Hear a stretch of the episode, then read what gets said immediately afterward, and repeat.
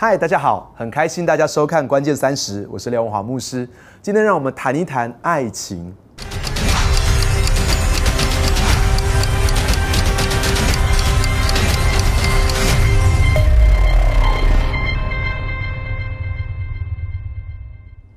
马太福音二十五章里面有一个很有趣的故事，他说到天国呢，好像十个童女。他们呢，呃，在等待他们的主人，也就是新郎回来。我们可以想象哦，这个故事里面，这个新郎他应该是一个非常富有的人，所以他家里面呢有非常多的仆人，那就有十个童女。那这十个童女呢，都在等待新郎他的婚宴结束，然后回到家里面来。然后呢，十有五个童女呢，他们准备了灯，但是呢，没有准备油。另外五个童女呢，准备了灯，也准备了油。当然，那个时代里面呢，是不是用充电的哦？所以当然就是要有灯油。OK，那么这个主人呢，比预定的时间晚回来，所以他们等啊等啊等，他们就睡着了。后来呢，主人快要回来了，那五个童女没有预备油的，发现油可能不够了，就赶快跟那另外五个有预备的说：“哎，你们分一点油给我们好不好啊？”那这五个有预备的，他们说：“哎，我们也恐怕我们虽然有预备啊，但是因为主人今天比较晚回来，所以我们也怕我们只是刚刚好够分给你们，我们就不够了。所以呢，五个没有预备的，他们就跑去买。就在他们跑去买的时候呢，他们富有的主人，他们的新郎就回来了。于是呢，他们回来之后看到，哎，哦，原来只有这五个人在等我啊，所以他们就带着这五个童女。”回去也欢喜快乐的，就这另外这五个童女没有预备油的呢，他们回来的时候呢，他们买了油回来，发现门已经关了，他们在外面哀哭切齿。然后呢，这个马太福音二十五章他讲了一句话，说这个时候这个时辰你们不知道。当然，这个故事他是在讲到说，我们随时都应该做好准备，等待耶稣基督的再来。可是呢，其实我想用这个经文呢，延伸我们来谈关于爱情。怎么说呢？因为这个，我们就想想看，这个故事的场景是什么呢？是一个婚礼。那这个婚礼，这个故事的主题呢，是谈到有没有做好预备。哎，谈到爱情啊，很多人他们都在想一件事情，就是说。我要找的对象是怎么样的对象？好，譬如说很多男生，我以前高中读男校，那个很多男生就是说我想要找的对象是什么呢？就是呢，头发长长的，然后皮肤白白的，眼睛大大的。很多男生他们择偶的条件不外乎就是说我要找头发长长的，眼睛大大的，皮肤白白的。不过我告诉你哦，那个日本咒怨里面那个贞子长得也差不多是这个样子。好，所以其实呢，哎。这个这个标准太太过模糊了，很多男生很多人就说，哎，我要找男朋友的条条件就是要长得帅帅的，OK。可是呢，或者是很多人不只是想说，哎，我要找什么样的对象？很多人关切说，啊，我现在喜欢上这个人，他到底是不是一个适合的对象？还有我什么时候可以开始来谈恋爱呢？可是我觉得比这个关于恋爱的主题呢，比关于我喜欢什么样类型的人，然后呢，我现在喜欢的这个人是不是对的对象？还有我什么时候可以谈恋爱？更重要的一件事情就是我们有没有做好预备？预备这件事情很重要，但是我要用一个呃生活当中的例子，让你能够明白这个预备到底有多么重要。我不知道你是不是一个飞机迷，但是我是一个飞机迷。OK，现在全世界最大的飞机是 Airbus 空中巴士的 A 三八零。或者是呢啊，在啊波音现在有一个最先进的飞机啊，叫 Dreamliner 啊，这个这个 Dreamliner 这是啊这个七八七波音七八七客机呢，是被称为梦幻客机。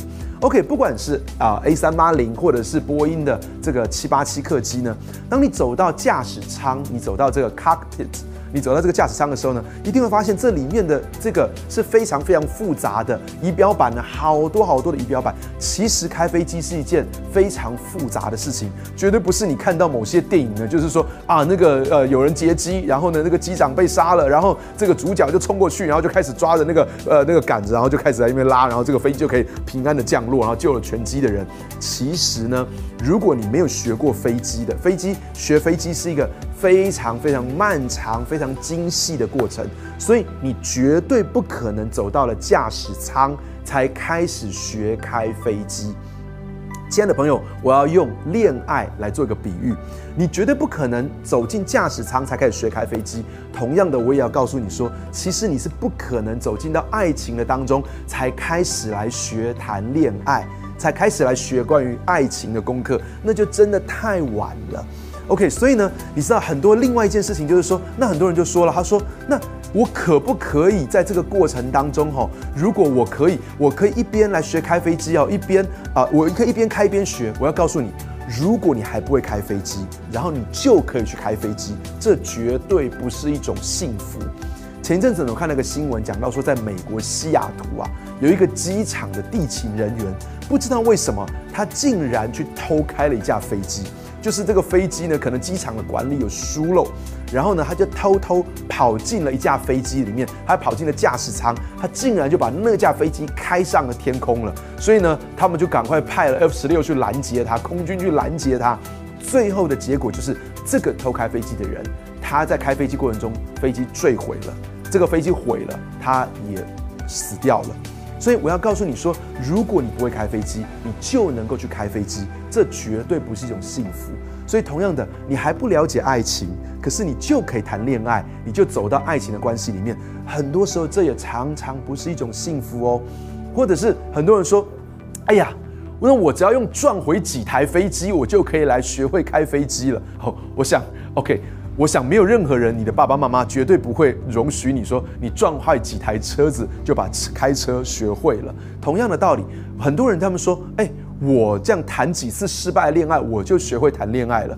你要知道，如果我们用撞毁飞机又撞毁汽车来学，车子会毁掉，飞机会毁掉。我们自己会受伤或死掉，而且呢，我们同车或同飞机的人也会受伤跟死掉。所以呢，如果我们是用这种方法去谈恋爱的话呢，爱情会毁了，你也会受亏损，跟你谈恋爱的人也会受到很大的亏损。所以呢，我要谈的一件事情就是，让我们在谈恋爱之前做好准备吧。那你说，哎？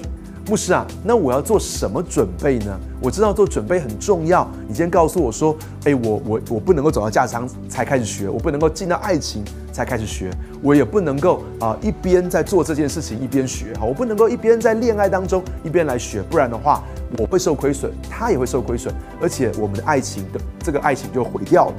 那我要做什么准备呢？我们要做的第一件事情呢，其实是认识自己。我常常跟年轻人讲一个比方，我说。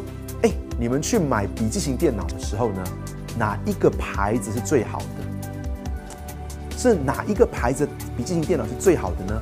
然后年轻人常常就会一头雾水。我说是哪种牌子、哪种型号电脑是最好的呢？那其实呢，要回答这个答案呢，不是哪一个牌子、哪一个品牌，或是哪一个型号是最好的，要看一看你的需要是什么。如果你是一个电竞的玩家。那么当然，你会洗你需要的电脑，跟你是一个做平面设计或是一个专门剪片的人所需要的电脑可能是不一样的，或者是你只是需要文书处理，或是你是一个业务员，你经常需要带着笔记型电脑在外面跑业务，你们所需要的东西其实是完完全全不一样的。这个跟你想要的电脑的尺寸，你的荧幕要十三寸还是十四寸还是十五寸？你要不要有触碰荧幕呢？你的效能要很高呢，还是只要能够做文书处理就好了呢？你的重量要轻，还是不需要很轻呢？因为你其实不太会去移动它，或者是你的价位、你的预算是多少呢？这些东西都会非常非常的相关。所以我没有办法告诉你说这台电脑是不是最好，也许一个最适合做文书处理、最方便携带的电脑，却不是一个最好去玩电竞的电脑。所以呢？当你你要问一个问题说，哎，我到底适合什么样的爱情？必须第一件事情是我认不认识我自己，而第二个是很重要的事情是我认不认识对方。当我认识了我自己，我知道我是一个怎么样的人，我知道我的个性，我知道呃，我知道我自己的时候呢，我才可以去想第二个。那么我要认识对方，我想要读一段经文给大家听。诗篇一百三十九篇第一节到第四节说：“耶和华，你已经鉴察我，认识我。我坐下，我起来，你都晓得。你从远方知道我的意念。我行路，我躺卧，你都细察。你也深知我一切所行的。耶和华，我舌头上的话你没有一句不知道的。亲爱的朋友，这里面这样告诉我们说：神鉴察，神细察，神晓得，神知道。所以你知道，这里面不断的来谈到神鉴察、神晓得、神知道、神细察我们所有的一切的意念，我们舌头上的话语，我们一切所做的。亲爱的朋友，我也想要跟你这么说：神对我们是这么的晓得我们，神很爱我们，而他是这么样的晓得我们，所以我们也很需要去对我们很欣赏的人，我们也需要去知道。鉴察、细查他的意念，他所说的，他所做的。所以我要跟你分享，第一个你可以知道的是，去了解他的他在学业上面，在他的工作上面，在他的人际关系上面，在他的金钱上面，他的表现如何？他是不是一个负责任的人呢？他是不是一个准时的人？他是不是一个说话算话的人？他是不是一个诚恳的人？他是一个怎么样的人呢？他对待别人是一个怎么样的态度呢？这是非常重要的一件事情啊！我特别我会去观察，当我去认识一个人的时候，我会去观察他在餐厅里面对服务生的态度，还有他对一些弱势的人士的态度，或是他对小动物的态度。当你要去找到一个你你认为哎，这个人他长得好帅哦，这个人长得好漂亮哦，可是你发现他在餐厅里面却对餐厅里面的服务员说话是非常的粗鲁。或者是他对一些弱势的人完全的没有爱心，或是他对小动物，他看到路上有一只流浪狗，他就一脚把它踹开来，你就会发现说，嘿，这个人他外表虽然很好看，他的内心可能跟我想的很不一样哎。所以去认识他在工作，他在他怎么样子面对他的工作，怎么面对他的学业，怎么面对他的金钱。你知道很多的人可能会告诉你说，他说，哎。宝宝，我真的好爱你哦！我真的，我真的看到你，我真的都没有心工作哎。现在当你听到这些话的时候，你可能会心花怒放。你说哦，当他工作的时候，他想的都是我，所以你心花怒放。可是你知道吗？你可能很难跟这样的人共度一生哎，因为如果真的是这样的话，他可能真的在工作上不是那么有责任感的。当然，你要找到一个人是很爱很爱你的。可是，当然，你也要找到另外这个人，同时之间，他也是非常勤奋、非常努力工作，是非常认真负责的。另外一个事情呢，是我们可以了解他的交友圈，我们可以看看他交哪些的朋友，他跟他的朋友们是怎么样的互动，而他跟他的朋友们又是他的朋友们对他又是怎么样的评价？你知道，有些人当他们跟他们的女朋友在一起的时候，他们态度非常的温柔，非常的撒娇。可是跟他们的好朋友在一起的时候呢，却是脏话满口，然后呢，充满了这些啊黄色的笑话，或是非常非常不好的事情。诶，当你就可以看见说，哦，原来当他面对我的时候，他是戴上了另外一个面具，但是那才是真正。当他跟他好朋友在一起的时候，那才是真正的他。所以你必须要认识他。第三个，我们必须要认识他的家庭。你知道，我们需要认识彼此的家庭。家庭对一个人的影响其实是非常深远的，我们必须要了解我们自己的家庭，特别是当爱情不断的走下去的时候，其实我们走到婚姻的当中，而婚姻其实常常不只是两个人的事，其实是两个家庭的事，而且我要说的是，不只是两个家庭的事，事实上是我们每一个人都深深的受到我们家庭的形塑，所以我们要看看我们的家庭在我们的生命当中有留下了什么样的痕迹。其实我们的家庭在我们身上会留下一些痕迹的，而我们有些时候在找爱情的时候呢，我们是想要找另外一个人来弥补我们在家里面的伤，而这样做其实是不好的，因为这样做一点效果也没有，而且常常会非常的伤害对方。譬如说，我在我的家庭里面，我就是很呃，我很需要父爱，但是我找到了另外一个人，我就希望他用一个父亲的爱来爱我，哦，所以。我我们常在我们常在这样的家庭的当中，我们我们期待另外一个人来补足我们在原生家庭里面所受到的伤害或是有的缺憾，可是这个对那个人来说，其实是一个太大的负担。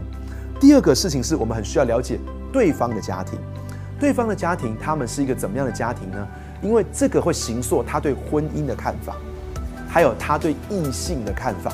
很可能我们来自当你你跟一个啊他的家庭不是很幸福的人啊婚姻，他可能你你跟他谈了很久的恋爱之后，发现说其实他并不想要走到婚姻当中，因为他看到他父母的婚姻，他觉得很失望，他觉得他完全不相信婚姻。